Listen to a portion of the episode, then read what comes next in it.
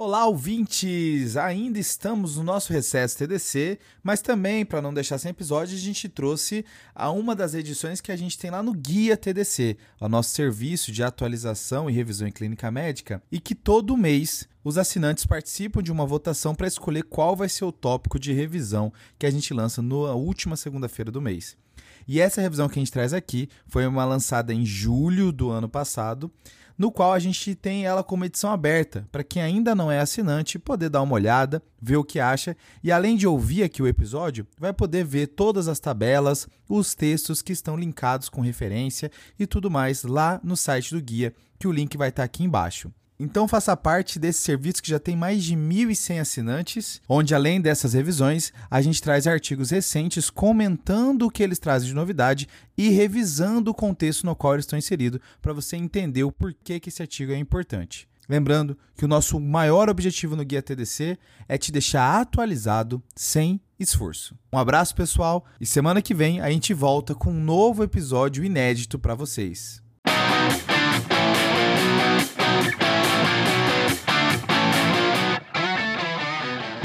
Olá, membros, ouvintes e leitores do Guia TDC, o seu serviço de revisão e atualização em clínica médica. Eu sou o João Mendes. Eu sou o Pedro Magno. E aí, Pedro, estamos aqui então para a revisão do mês de julho do nosso guia. Exato, João. Desde o mês passado a gente tem feito isso, né? Que todo final do mês, toda última edição do mês é uma edição especial que vai contemplar uma revisão maior sobre um tema, né? Dando mais espaço para ela. E aí o legal é que ela é interativa, né? Exato. Os assinantes do guia em conjunto definem aí qual tema de maior interesse. A gente envia em geral três temas e os assinantes decidem aí qual tema de maior interesse que querem mais que a gente dê uma revisada e atualize aí em conjunto. E 42% dos nossos membros escolheram o tema que você queria falar, né, João? Exato, porque eu já estou trabalhando pouco. Ah, eu, eu, eu e o meu tema e o do Fred ficou correndo assim para ver quem abocanhava o segundo lugar, mas os dois ficaram ali em 28, 29%. O seu ganhou com folga. E a gente vai falar sobre isso, né? Sobre a nova diretriz de hiperglicemia no paciente internado. Exato, lançada agora em abril de 2022. Qual é a estrutura hoje dessa revisão? Então, Pedro, essa diretriz ela tem 10 recomendações e tá. a gente, para atualizar o nosso ouvinte, nós vamos passar por todas as 10. Beleza. Okay? Só que tem algumas que são de maior interesse. Tá. Aí essas a gente vai aprofundar. As que são menos assim importantes, a gente vai só bater bola bem rápido. Fechado. Aí é VaptVupt, né? Exatamente. Beleza, João. Então vamos uma por uma, então? Vamos. Eu só queria dizer que a mais importante de todas, eu acho que eles fizeram de propósito isso. Tá é a décima. A última é a que todo mundo quer saber. Tá. Inclusive, eu lendo o documento, eu disse, puxa, mas vamos falar disso aqui. É quando eu vi a décima, eu, ah, entendi aqui o que vocês queriam fazer. Entendi. E, e assim, para respeitar o nosso toque, a gente vai deixar a décima em décimo lugar, né? Exatamente, por ordem. Fechado. Então a gente vai uma por uma, na ordem. E assim, essa diretriz de agora, assim, ela apareceu em, em alguma situação especial? Então, a gente teve algumas evidências novas, sabe, Pedro? Inclusive novas tecnologias para o diabetes e um uhum. entendimento melhor da terapia insulínica dentro do hospital, o que que se adequa mais. E baseado em todo esse novo entendimento, é que os especialistas acharam que valia a pena então compactar de novo as informações, tá? Tem artigo do ano passado que até entrou na nossa seleção do ano, né? Então, Exato. Vale, vale, a gente sentia que havia uma coisa tentando agrupar todo esse conhecimento, né? Exato. Uma coisa bem importante antes da gente entrar nas recomendações é falar de definições, tá? Porque eles trazem isso bem no começo do documento e, e realmente foi uma coisa que me pegou um pouco. Primeiro aqui, eles fazem uma diferença de esquema móvel ou sliding scale certo. de esquema de correção. Tá. tá. Vamos lá. Esquema móvel ou sliding scale é aquilo que a gente vê muito em prescrição por aí, ó. Dá uma unidade de insulina para cada 40 acima de 180, por certo. exemplo, né? Uhum. E aí é uma escadinha de doses baseada em quão alta está a glicemia do paciente. Fechado. Já fica ali no Word da prescrição, né? Sei. Ctrl C, Ctrl V. Exatamente. Eles chamam isso de sliding scale, que a gente chama muitas vezes de esquema móvel aqui, né? E o esquema de correção, o que, que é? Pronto. É como se fosse um sliding scale, só que ele é agendado para antes da refeição. Então, eu não faço glicemias aleatórias. Isso. Tá, entendi. Eu vou agendar as glicemias para serem pré-prandiais E a minha dose de, de insulina vai ser sempre antes da refeição, o que faz mais sentido para uma insulina rápida, né? Para você não corrigir uma glicemia sem ter nenhuma refeição atribuída, né? Exatamente. E ele acho que a, a ideia, eu acho, disso daqui é porque sliding scale sem com glicemias aleatórias não deve ser feito mais, tá? Beleza. Você tem que sempre programar suas aferições de glicemia para o período pré-prandial. E do outro lado do slide scale, a gente tem a insulina de horário, né? A basal bolos, né? Exato. Aqui também é outra coisa que ele faz uma distinção. Ele bota lá schedule insulin, né? Tipo assim, insulina agendada, insulina de horário, que é uma basal, tá? Mas dentro desse esquema que tem uma basal e uma rápida, ele tem um subtipo que chama de basal bolos, tá? O que, que é o esquema basal bolos? É um tipo de insulina de horário que tem a basal e tem a rápida. Só que essa rápida tem dois componentes. Um componente para corrigir a glicemia que vai aumentar por conta da refeição e outro componente que vai corrigir a minha glicemia que já está alta antes de eu comer. Certo. Então você soma a insulina que, que vai ser preciso para a refeição, mais a insulina que o paciente já está precisando antes da refeição começar. Isso. Vamos dizer que se a minha glicemia antes de eu comer está 250, e no meu esquema eu preciso fazer duas unidades para corrigir esses 250. Certo. E para a refeição eu também preciso fazer mais duas unidades para corrigir a glicemia que vai aumentar porque eu vou comer. Fechou. Então 2 mais 2, 4. Eu faria 4 né? aí. Maravilha. Isso, isso é o que eu chamo de basal bolos. Esse tipo de esquema que tem uma basal mais uma rápida que corrige a refeição e a glicemia pré-prandial. Fechado, João. Acho que deu para entender bem a diferença dos tipos de esquemas aqui. A gente já pode entrar na recomendação? Vamos lá, então. Então, recomendação número 1, um, João. Recomendação número 1, um, Pedro, é sobre monitorização da glicemia no hospital. Aqui ele quer falar daqueles dispositivos de glicemia contínua que algumas pessoas usam, sabe? Tá. O que, é que ele fala? Se a pessoa tem diabetes em uso de insulina com alto risco de hipoglicemia, se a sua equipe for treinada, você deve usar um aparelho de monitorização contínua, ok? Então, por, por que, que ele fala isso? Porque talvez você consiga pegar mais episódios de hipoglicemia com um aparelho de monitorização contínua. Então, Acho que esse asterisco da equipe ser treinada que é importante, isso. né? Eu ainda não vi no hospital alguma enfermaria utilizando esse tipo de coisa, mas ele cita inclusive um trabalho que todo mundo na enfermaria era monitorizado e a enfermeira recebia no monitor dela os dados de glicemia, né? Talvez no futuro a gente fale, rapaz, na minha época dosava-se glicemia top de 6 em 6 horas. Talvez no futuro todo mundo ganha um adesivinho aí quando entra no hospital. Esse né? é um tema legal pro TDC, tá, João? Um episódio assim, como será a medicina em 2050? Exato, exato. Maravilha, acho que a gente pode ir pra recomendação número 2. Essa eu acho que é mais simples, né? Dá sim, pra ser mais sim. pontual. A recomendação número 2, João, eu acho que eu achei bem interessante. Pronto, essa é sobre hiperglicemia induzida por corticoides. Uma coisa que a gente viu muito quando o Covid estava em alta, né?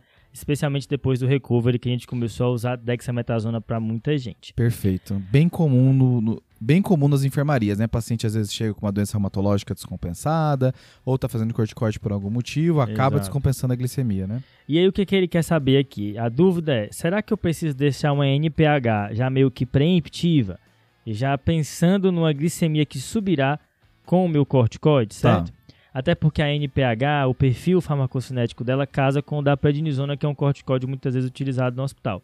Beleza. Aqui o que, que ele fala? Tanto faz. Ou você faz o basal bolus que você já faria, ou você deixa a NPH preemptiva. Não parece ter evidência direcionando muito para um, um lado ou outro.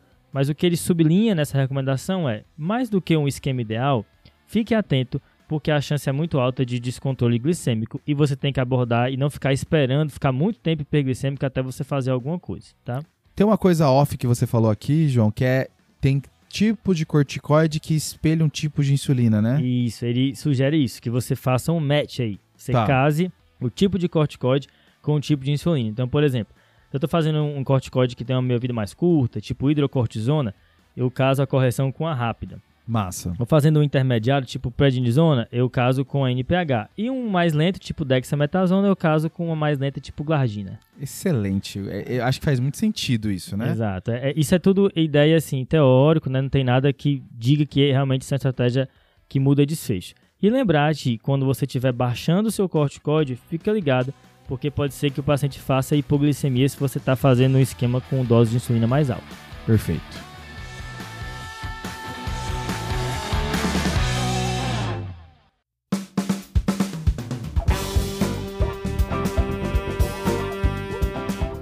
Vamos para a recomendação número 3 sobre bomba de insulina, né? Isso, a número 3 a gente vai passar mais rápido. É o seguinte: o paciente que usa bomba, ele pode usar bomba no hospital? Sim, se a equipe for treinada. Você mantém, especialmente se ele não tiver, tipo, rebaixado, nada do tipo, né? Tá. Se a equipe não for treinada, você transiciona. E para fazer essa transição, você tem que interrogar o dispositivo, interrogar a bomba, para saber quanto de basal ele usa, quanto de regular ele usa. A maneira de interrogar está descrita lá no documento. Show, a gente vai deixar linkado. Isso. Acho que isso é bem interessante, porque já tive situação que o paciente usava a bomba e ninguém sabia mexer na bomba, né? Uhum. Então fica bem complicado e é bom saber que tem um local para checar isso, né? Qual é a dose que ele fazia dentro daquela bomba. Exato. E aí vamos para a recomendação número 4, que é sempre importante, que é a educação do paciente, né? Exato. Essa recomendação é um pouco assim, né? Devo educar o paciente? Não, não, não eduque. Deixe o paciente na ignorância. No limbo. Quanto menos saber, melhor. É tipo isso, né? na loucura. Assim, mas é interessante porque ele quer saber se muda desfecho você educar, né? E de fato muda, tá, pessoal? Eles têm um programa super é, estruturado lá. Tem pessoas que ganham certificado de educador em diabetes nos Estados Unidos. Massa. E, e tipo assim, o hospital tem que ter um educador em diabetes, cadastrado e tudo mais. Mas de fato, você fornecer esse tipo de treinamento para o paciente melhora a HB glicada do paciente a longo prazo e reduz o risco de readmissão. Então, se você quiser implementar aí no seu serviço um programa de educação, o que, que ele orienta? Primeiro, todo programa de educação em diabetes tem que ter cinco coisas, beleza? A primeira é como aplicar os remédios ou tomar as medicações. A segunda é como monitorizar a glicemia. A terceira é um plano alimentar. A quarta é estratégias de prevenção, identificação e tratamento de hiper ou hipoglicemia. As complicações, né? Isso. E a quinta é a quem ele deve recorrer em caso de emergência. Ele tem que ter um número que ele pode ligar. Ou um destino, no mínimo, né? Exato. Maravilha, João. Essa lista ela tá lá no tópico, né? Bem organizadinha para quem quiser rechecar, né? E outra coisa aqui nessa parte que tá super em voga é a ideia da transição de cuidados, né? Que é o momento da alta. O que, que eu preciso fazer aí para que essa alta seja mais fluida, e o paciente pouse aí no ambulatório de uma maneira mais suave, certo? E aqui tem que ter três coisas, beleza? Esse pouso suave me quebrou, mas vamos lá. quais são as três coisas, João? Uma consulta pós-alta marcada. Tá. Faz sentido. Isso. Ele tem que receber uma ligação após a alta para saber se está tudo bem, como é que estão as coisas. Isso é legal, né? É difícil de ver isso no SUS, mas é legal. Exato. E três, tem que estar tá tudo organizado para garantir que ele vai conseguir pegar a medicação. Ó, você vai pegar na farmácia tal, etc. Já está tudo linkado, porque dessa maneira aumenta a aderência do paciente. Perfeito, João. Acho que todas as recomendações aqui fazem sentido. É, então, a recomendação número 4 foi sobre educação do paciente e transição de cuidado. Vamos para a recomendação número 5, né? Que é sobre cirurgia, que é outro cenário também muito comum do paciente internado. Demais. De vez em quando você está aqui e vem o seu colega da, da cirurgia, né? Com medo que a cirurgia dele seja adiada. e, e, aí ele já te chama assim: olha, a glicemia tá estourada, o é. que, que eu faço para porque o, o, horário já tá reservado, né? Exatamente. Ele não quer que a cirurgia seja adiada, até para o paciente não perder um dia, né? E a recomendação da diretriz é o seguinte, tá? Idealmente, a glicemia do paciente tem que estar entre 100 a 180 uma a 4 horas antes da cirurgia. Tá. E a hemoglobina glicada tem que estar menor do que 8 beleza? Perfeito. Então, esse é o mundo ideal. Mas sabendo que o mundo ideal nem sempre existe, certo? Certo. Parafraseando Aladdin, ele fala o seguinte: se você não conseguir chegar na HB glicada da meta, né, menor do que 8, você deve pelo menos consertar aí a, a glicemia. Então, se já já tá com, putz, tá com 8,5 de HB glicada, não é o ideal, mas beleza, mas chega pelo menos em 100 a 180 de glicemia, 1 a 4 horas antes que tá tudo bem. Acho que é aquele cenário, né, João, que o paciente já internou, já tá com uma glicada alta e eu não vou conseguir na internação corrigir essa glicada, né? Isso. Então, pelo menos eu tento corrigir a glicemia, né? Por que, que é importante corrigir? Porque níveis mais altos de parâmetros glicêmicos se relacionam com maior tempo de internação e infecção de sítio cirúrgico, tá? Ok acho que é bom porque são complicações não imediatas, né? Uhum. Então, às vezes, não são tão perceptíveis para a pessoa que está fazendo a cirurgia ou para o médico que acabou de liberar a cirurgia. É uma complicação que vai rolar dias depois, às Exato. vezes. Então, é, é, difícil linkar isso de maneira automática, então é bom bater nessa tecla. Uhum.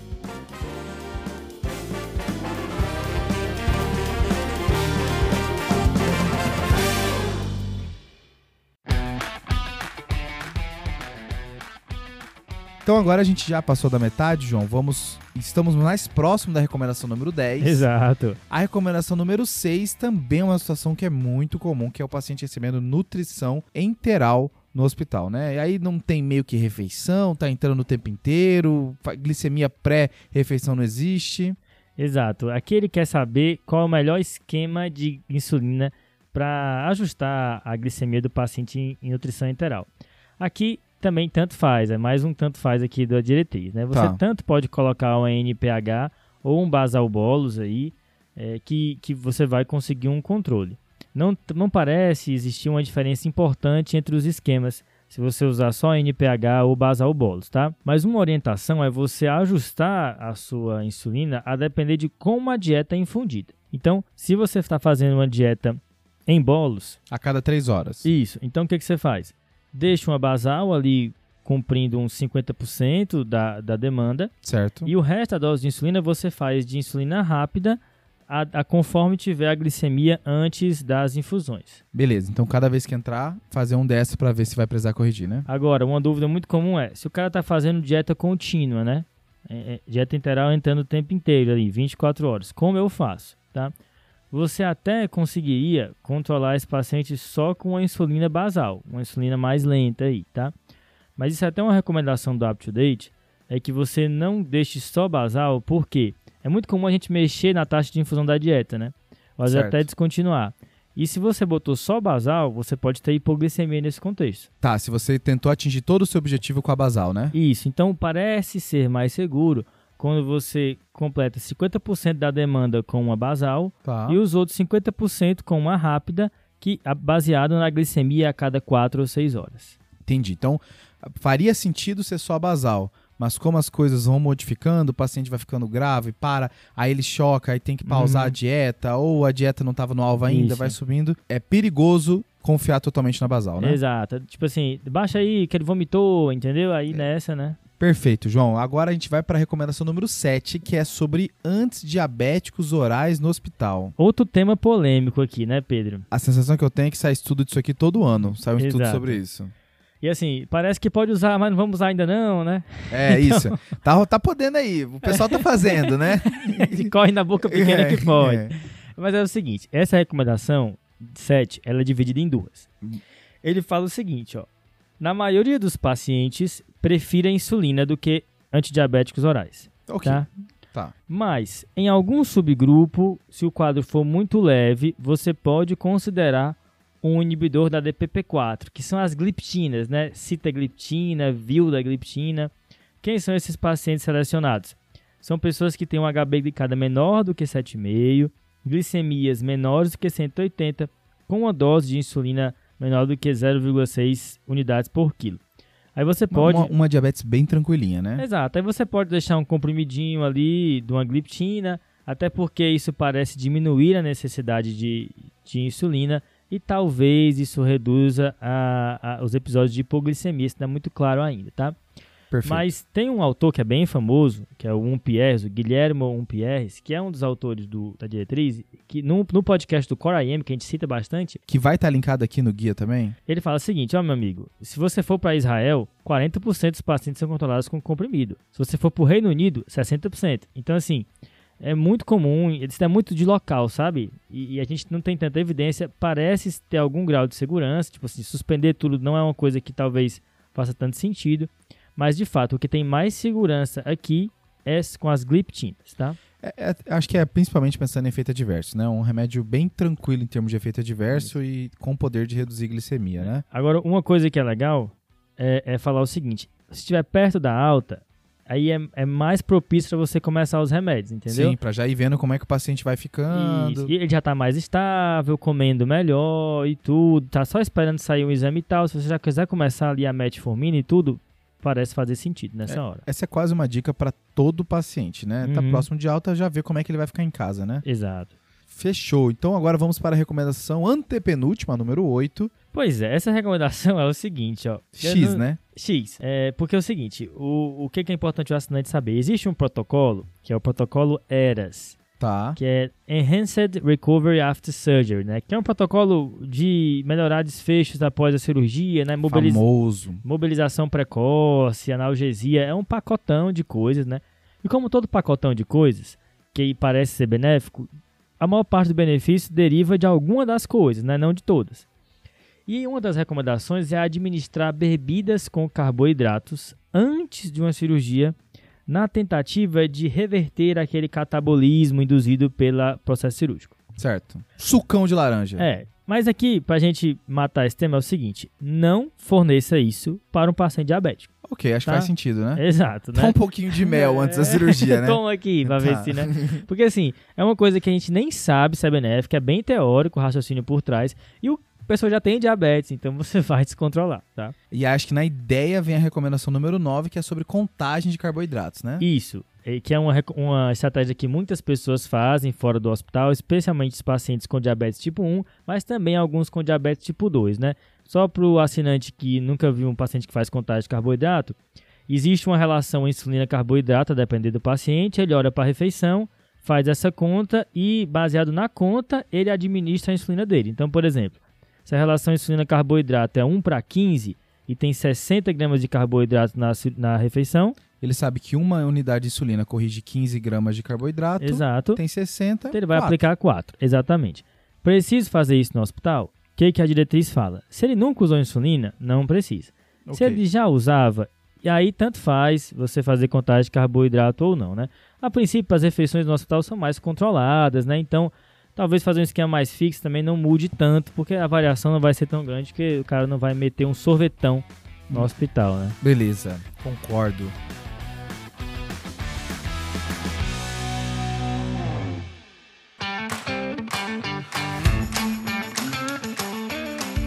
Chegamos, João. Chegamos na recomendação número 10. Eu me senti meio João Kleber aqui, segurando o melhor pro final. Vamos para a recomendação número 10. Vamos, Pedro. E essa recomendação é sobre o melhor esquema de insulina no paciente internado. Maravilha. Ah. Então, passado pelo paciente de cirurgia, passado pelo paciente do corticoide, passado pelo paciente de nutrição. Agora a gente vai falar de maneira geral o esquema de insulina no paciente internado. Beleza, Pedro. Então, antes da gente entrar, é importante falar que a meta de glicemia é entre 100 a 180, tá? Não precisa querer baixar mais do que 100. Ok. Não é que deixar 90 vai ser maléfico, mas é que você fica com esse colchãozinho aí de reserva de 100 a 70, que não é hipoglicemia, né? Para caso você erre a mão, você não induz a hipoglicemia no paciente. Ok, se der beleza? algo errado, ele cai para 100, não para 50, né? É, exatamente. Então, beleza.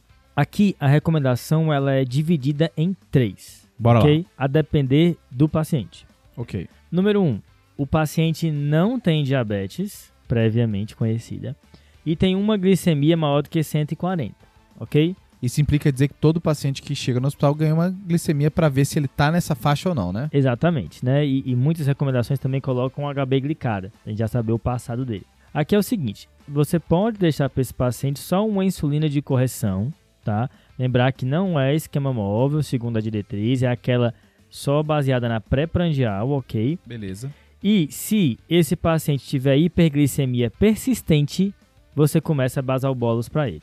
Beleza, então o paciente não tinha diabetes antes, mas chega com uma glicose alterada no, no hospital, você deixa primeiramente só um esqueminha antes das refeições, né? Tá dando uma chance para ele, né? Exato, né? ele não vai ficar com nada de horário, vai ficar com uma correção pré-prandial se a glicemia estiver alta. Perfeito. Agora, o que é a hiperglicemia persistente que eu falei? Eles definem, tá? São duas medidas maiores do que 180 em 24 horas. Okay. Se isso acontecer, você vai ver no dia seguinte a admissão, Aí você começa um basal bolos para ele. Fechado. O segundo cenário, João? Segundo cenário é o paciente que tem diabetes, mas não precisava de insulina. É aquele paciente que manejava com dieta e medicação, tá? Esse paciente aqui, Pedro, tanto faz. Tá. Tanto faz você deixar um esquema de correção pré-prandial ou já começar um basal bolos, tá?